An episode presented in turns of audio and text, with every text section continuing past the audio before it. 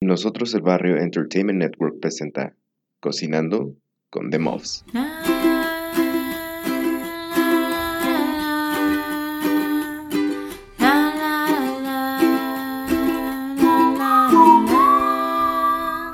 Cocinando con The Muffs.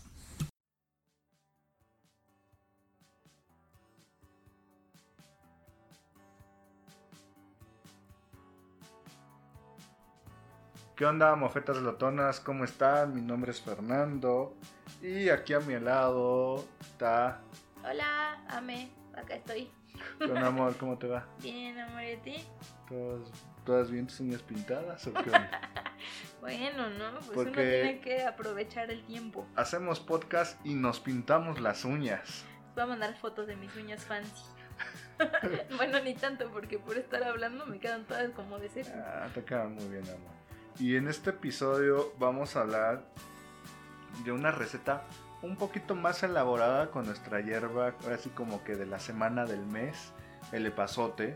Eh, ya hablamos que es el epazote y eso, pero nos vamos a adentrar a una comida muy, muy especial, muy prehispánica, muy Mexicana. muy mexicana, porque en, en muchos países no la quieren, eh, porque ahorita van a ver por Y qué. también muy del centro del país, yo pienso, ¿no? Siento que es una comida que si te vas hacia el norte o si te vas hacia el sur no es tan conocida.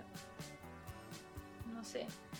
Ya empezó a llover acá en, en el estudio de Cocinando con Demo. Sí, se oyen los relámpagos fuertes y de pronto nos escuchan medio callados, es que nos impactó el relámpago. Y bueno, ¿de qué vamos a hablar? Como ya hemos eh, mencionado, el maíz para México, o sea, no veo a un México sin maíz ni un maíz sin México. Van de la Sin mano. maíz no hay país, bien dicen. Eso, muy bien dicho, amor. Mm. Y el maíz lo es todo para la, la cultura mexicana, para muchos de Latinoamérica, pero para México es así su, su Sí, talón de Aquiles, es su, pilar. Sí, es su esencia, ¿no? En la gastronomía. Y vamos a hablar de un hongo del maíz, Que literal es un hongo. El hongo del maíz se llama huitlacoche o cuitlacoche. Puedes decirlo de las dos formas. Huitlacoche supongo que viene del náhuatl. Así es. Y Huitlacoche, pues ya es como que más este españolizado, se puede decir. Ajá, ¿Qué eh, significa, Cuitlacoche es del náhuatl clásico, que es cuica, que es canto, y cochi, dormir. Que yo había leído otra cosa, yo había leído que cuica era excremento y dormir era, y digo, y cochi era dormir, que era excremento dormido. Bueno, Ujú. llámenle como le llamen, esta comida, este hongo es algo delicioso. Porque aunque parezca que todos los hongos son malos, Ah, bueno, es que no hemos dicho. Lo que pasa es que este es un hongo que es negro, ¿no? Y sobre la mazorca crece negro. Por eso parece, o le decían los aztecas que era como un excremento dormido, ¿no? Pero suena, suena a lo mejor un poco asqueroso y suena a lo mejor un poco feo. Pero de verdad que el cuitlacoche, pues es como, como el caviar de, de nuestro país, ¿no? Sí, o sea, es- es oro, de verdad, oro negro. es para meternos un poquito más, es un hongo patogénico. Utzlingo maris. Mi suegro va a estar este, refrescándomela de donde esté. Seguro. Porque mi suegro eh, tenía que ver mucho con lo de las. Pues cuéntanos, ¿qué, qué hacía? Mi papá era biólogo y mucho tiempo se dedicó a cultivar maíz y a, bueno, pues entre otras cosas inoculaba el hongo del cuitlacoche en las mazorcas, pues para hacer como un tipo de mejoramiento genético y pues como de resistencia, lo que hacía se llamaba resistencia horizontal. Máster de máster, este, clases en todo el mundo. Des- Libros publicados, Desde Hawái. Boston, Chiapas, Sí, era un, Tabasco. un gran especialista en el tema, la verdad. Y bueno, no solamente trabajó con, con maíz y cuitlacoche y más cosas, ¿no? Pero eh, sí, el maíz era una de sus de especialidades. los fuertes. Era uno de sus fuertes, incluso pues llegó a ir a otros países a hablar de maíz y demás, que no era algo que le gustaba mucho porque él consideraba el maíz muy importante para México y él era muy patriota, Entonces a él no le encantaba ir a enseñar cómo cultivar maíz en otros países. De hecho, hubo, una vez que llegó a España y muy indignado notó que estaban haciendo mejoramiento genético con una mazorca pues mexicana y la tomó y dijo, esta, esta mazorca regresa a su tierra. Ustedes no tienen por qué estar haciendo mejoramiento genético con esto. Y se la trajo a México y él empezó a hacer este pues diferentes experimentos con ese con ese tipo de maíz, pero bueno, algunas historias de No, pero es algo interesante de que conozcan ahora sí que quién, quién, quién hizo cocinando con The ¿no? Y pues se puede decir que tu papá fue un, un grande en contra, con el maíz. Pues. Sí, sí. Estudiado en la universidad, yo creo que más importante en cuanto a la agricultura en, en, México. Sí. Que es la, Universidad de Chapingo. Dio pues clases ahí. Estudió, pues, era biólogo de la UNAM, luego hizo un doctorado en Hawái, no sé para qué universidad, con qué universidad, hizo también maestría en Chapingo y trabajó gran parte de su vida en el colegio postgraduados, que se dedica también a, pues, a este tipo de investigación, ¿no? Él, él era doctor investigador. Y pues sí, él era muy máster en eso y, y, esto de inocular la, la mazorca justamente es que inyectan el hongo en la mazorca, o sea, el hongo no es como que nazca, bueno, sí, originalmente nacía en unas sí y en otras no, ¿no? Pero pues obviamente como es un producto importante para el centro de México y en realidad es caro, eh, muchas de las, de las hectáreas que cultivan de, de maíz buscan inocularlas con el hongo del huitlacoche. Es, eh, puede ser inoculado o puede viajar, así como una espora, eh, viaja eh, por medio del viento y una sola espora, o sea, imagínense, una sola espora puede infectar todo un cultivo. Entonces, sí, los cultivos como de maíz normal y los cultivos de maíz con huitlacoche, sí deben de estar como separados porque si no, pues, se puede infectar todo, se puede ¿no? Infectar. Que bueno, vamos, tampoco es como que ahora lo detesten, ¿no? Porque realmente una mazorca con huitlacoche, pues es muy valiosa. ¿No? Incluso nos contaba mi mamá de, de, una persona que trabajaba con mi papá, ¿no? Que era un alumno de él que estaban haciendo investigación, que pusieron este cuitlacoche en varias hectáreas y que les robaron toda esta producción porque estaba inoculada con cuitlacoche. Mm. Porque es súper valioso y se vende, yo creo que no al doble, yo creo que como 10 veces más del precio normal, Nada más para que se den una idea o sea, eh, se puede decir que el kilo de elote aquí en, México está aproximadamente, ¿qué les gusta? En 20, 25 pesos. Más o menos el kilo de elote. Estamos hablando de unas 5 o 6 piezas. ¿Vale? El kilo de huitlacoche más o menos está entre 100 y 120 pesos. Casi un 400% más, ¿no? En algunos países, tipo en Francia y en Estados Unidos, pues no les gusta esto, ¿no? O sea, es un hongo y hasta tienen que quemar sus sembradíos. Pero aquí en México nosotros supimos apreciar este, este hongo que aunque se puede decir que son, son tumores, lo que le pasa al grano de, del maíz es un tumor. Pues pero es hongo, es diferente. Bueno, aquí lo que estoy leyendo es que es como una especie de... ah, sí, se ve como tumoroso, pero pues eso no. Y la verdad, el probarlo, o sea, el aroma, el, sabor, es especial. Sí, es súper especial y además no es un no es un platillo que encuentres en otras partes del mundo, o sea, sí es es muy mexicano, es algo que los mexicanos supimos como resolver, ¿no? Así como de chin, tenemos este problema en nuestra vamos a cocinarlo, ¿no? Y pues como siempre, ¿no? Ese, ese ingenio en la cocina nos ha caracterizado en, en la cultura mexicana. Y este es un, uno de los platillos, una de las comidas que para nosotros es como muy, muy, muy importante porque no pensarías que algo que se ve tan feo tenga un un sabor tan rico, ¿no? Y, se compara, por ejemplo, con, con el hongo trufa, que es súper caro en el mundo, se compara con el caviar, se compara con las láminas de oro que le ponen a la comida, porque llega a esos precios, porque es así de complicado eh, producirlo y conseguirlo y porque es en realidad un, un alimento súper nutritivo y necesitas como incluso un alto ingenio y mucha creatividad para cocinarlo de una forma rica, ¿no? Hablando de lo que tú dijiste que era un, alimento muy nutritivo, nada más déjenme darles este dato.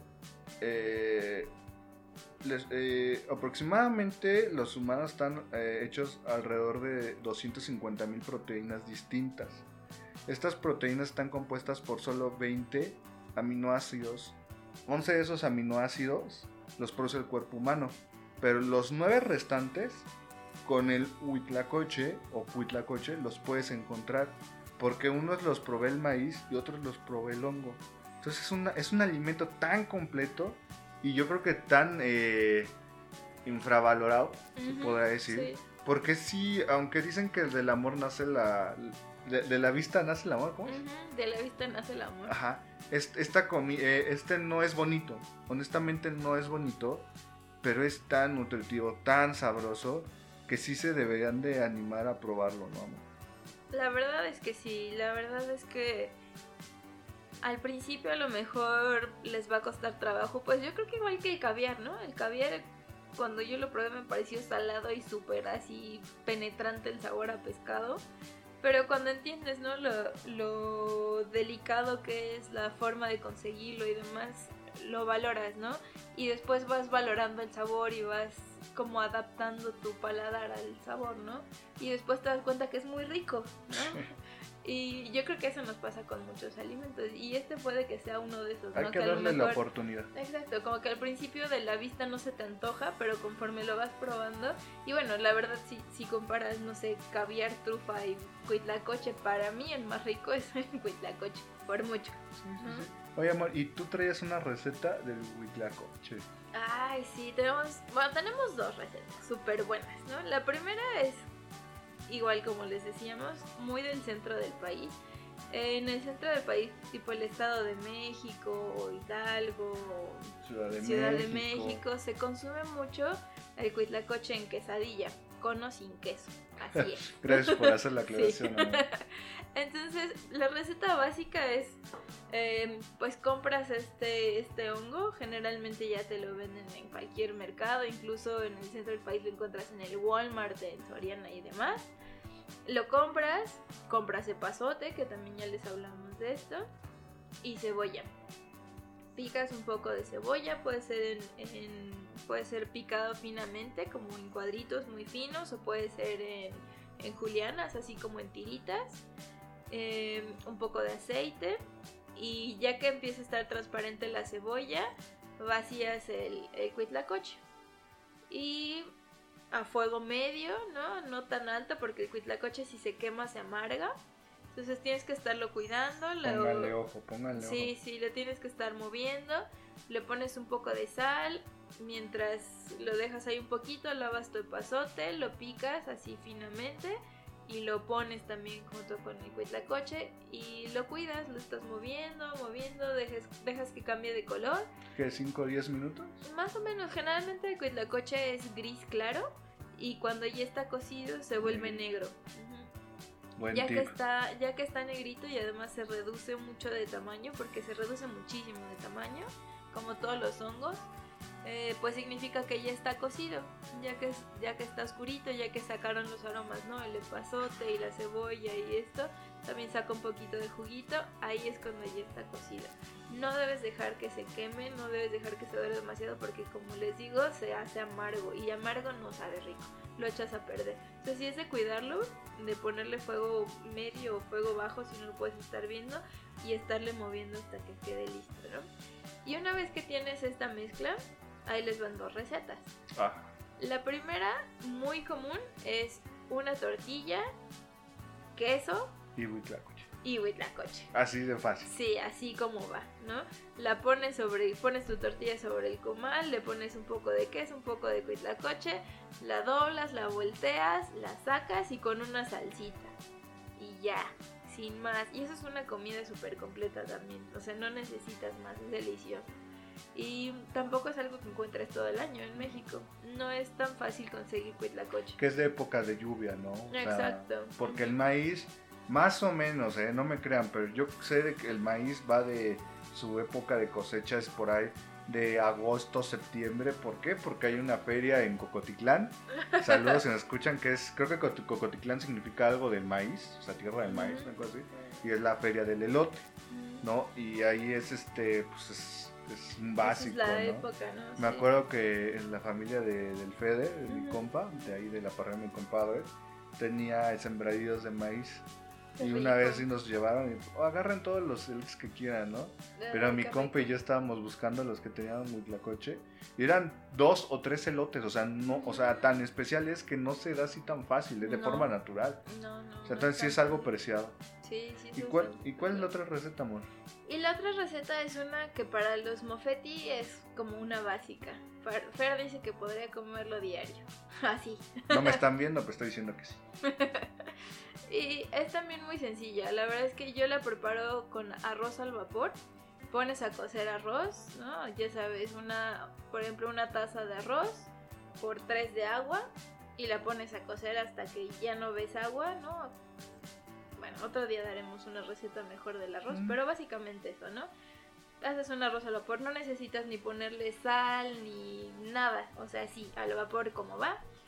Ya que está cocido el arroz, en un refractario pones una capa de arroz, una de cuitlacoche, una de crema, luego otra de arroz, una de cuitlacoche y una de crema. Puede ser crema o puede ser queso crema. Yo prefiero queso crema, Uy, queda más rico. Entonces puede ser arroz, cuitlacoche, queso crema, arroz, cuitlacoche, queso crema. Y en la última capita le pones... estamos pasando baba, sí, caray, es de, es de los favoritos. Ah, Es como una especie de lasaña, ¿no? Ajá. Una cosa así. Una lasaña un- mexicana prehispánica. Ajá, sí, como un risotto, qué sé yo, ¿no? Y bueno, en la última capa le pones queso manchego y ya sobre el arroz Ajá. y lo metes al horno. De preferencia, pues si tienes horno de gas, mejor, porque el horno de microondas le quita el alma a la comida. Y pues. Y, y, si tienes una freidora sin aceite, por ejemplo, que Que ya hablamos, de, hablamos de ella, ella. también funciona mejor porque dora el queso. O uno de estos hornitos eléctricos, ¿no? Que sirven como para tostar o dorar. Y pues dejas que se, que se tueste el queso, ¿no? Que se dore un poquito. Y la sirves así como lasaña, ¿no? Como Eso en es una cuadritos. comida completa, amor. Totalmente, y te llena un montón. ¿no? Y por ejemplo, una taza de arroz y ¿qué serán? 200, 300 gramos Ajá, de cuitlacoche. y- media barra de queso crema, que no diremos marcas, pero ya saben cuál, y que 100 gramos de queso manchego. Más o menos te rendirán para unas cuatro personas. Y barato, ¿no? Yo creo que, que te gusta 100 pesos. Más o menos, bueno, depende del precio en el que encuentres el cuitlacoche, pero sí, yo creo que no pasará de 150. Ya es mucho. Y la verdad es un platillo que tiene mucha presentación. Tiene. eh, regresas a tus raíces. O sea, porque casi nadie ocupa esto solo en quesadillas. exacto. Y la verdad, si tú lo haces como chef, van a verlo todos te- y te vas a sacar una super Y aparte estrella. es súper rápido porque no tienes que estar haciendo gran cosa. O sea, el arroz prácticamente se cocina solo en el mismo tiempo en el que en el que se está haciendo el Mm, cuitlacoche. Entonces realmente mientras estás haciendo el cuitlacoche se cuece tu arroz, lo pones todo junto, lo metes, si no tienes ninguno de los aparatos que dijimos, en el horno de microondas dos minutos Ujú. tres minutos para que se dore el queso y ya está. O sea, es una comida que no te toma más de 20 minutos preparar. Y como dices, se ve súper, luce mucho. Luce mucho, poca gente conoce esta preparación, ¿no? Y te hace quedar muy bien, ¿no? Se ve como una comida de chef, ¿no? La verdad que Puedes sí. usarla con una salsita, por ejemplo, de cacahuate, queda muy rica. O con una salsita a lo mejor verde con O habanero. hasta sin salsa, amor. La O verdad es hasta sin para salsa. apreciar el sabor del huitlacoche. Claro, ¿no? porque tiene un sabor súper rico y justamente por eso no se le pone nada, ningún otro condimento al arroz, ¿no? Porque en realidad lo que hace el arroz es dar una base para resaltar el sabor del cuitlacoche. Ahorita me voy a comer una quesadita. qué tal. Sí, está buenísimo. Bueno, amor, pues no sé si tengas algo que agregar. Nada, pues esas son las recetas. Ojalá las preparen y nos manden foto. Recuerden, nuestras redes sociales es eh, Mofetti Family en Instagram, The Mobs en Twitter. Eh, si nos tenemos correo nuevo que es cocinando con gmail.com y recuerden toda nuestra cartelera de programas en Nosotros el Barrio que son NEP, eh, La Parrilla de mi compadre, Le Vamos Entrando y también Caminando con Fe. ¿Vale? Y próximamente uno nuevo. Híjole, estamos calentando, ¿eh? Luego les decimos. ¿Amor, algo que agregar? Nada. Bueno, pues cuídense mucho, saludos.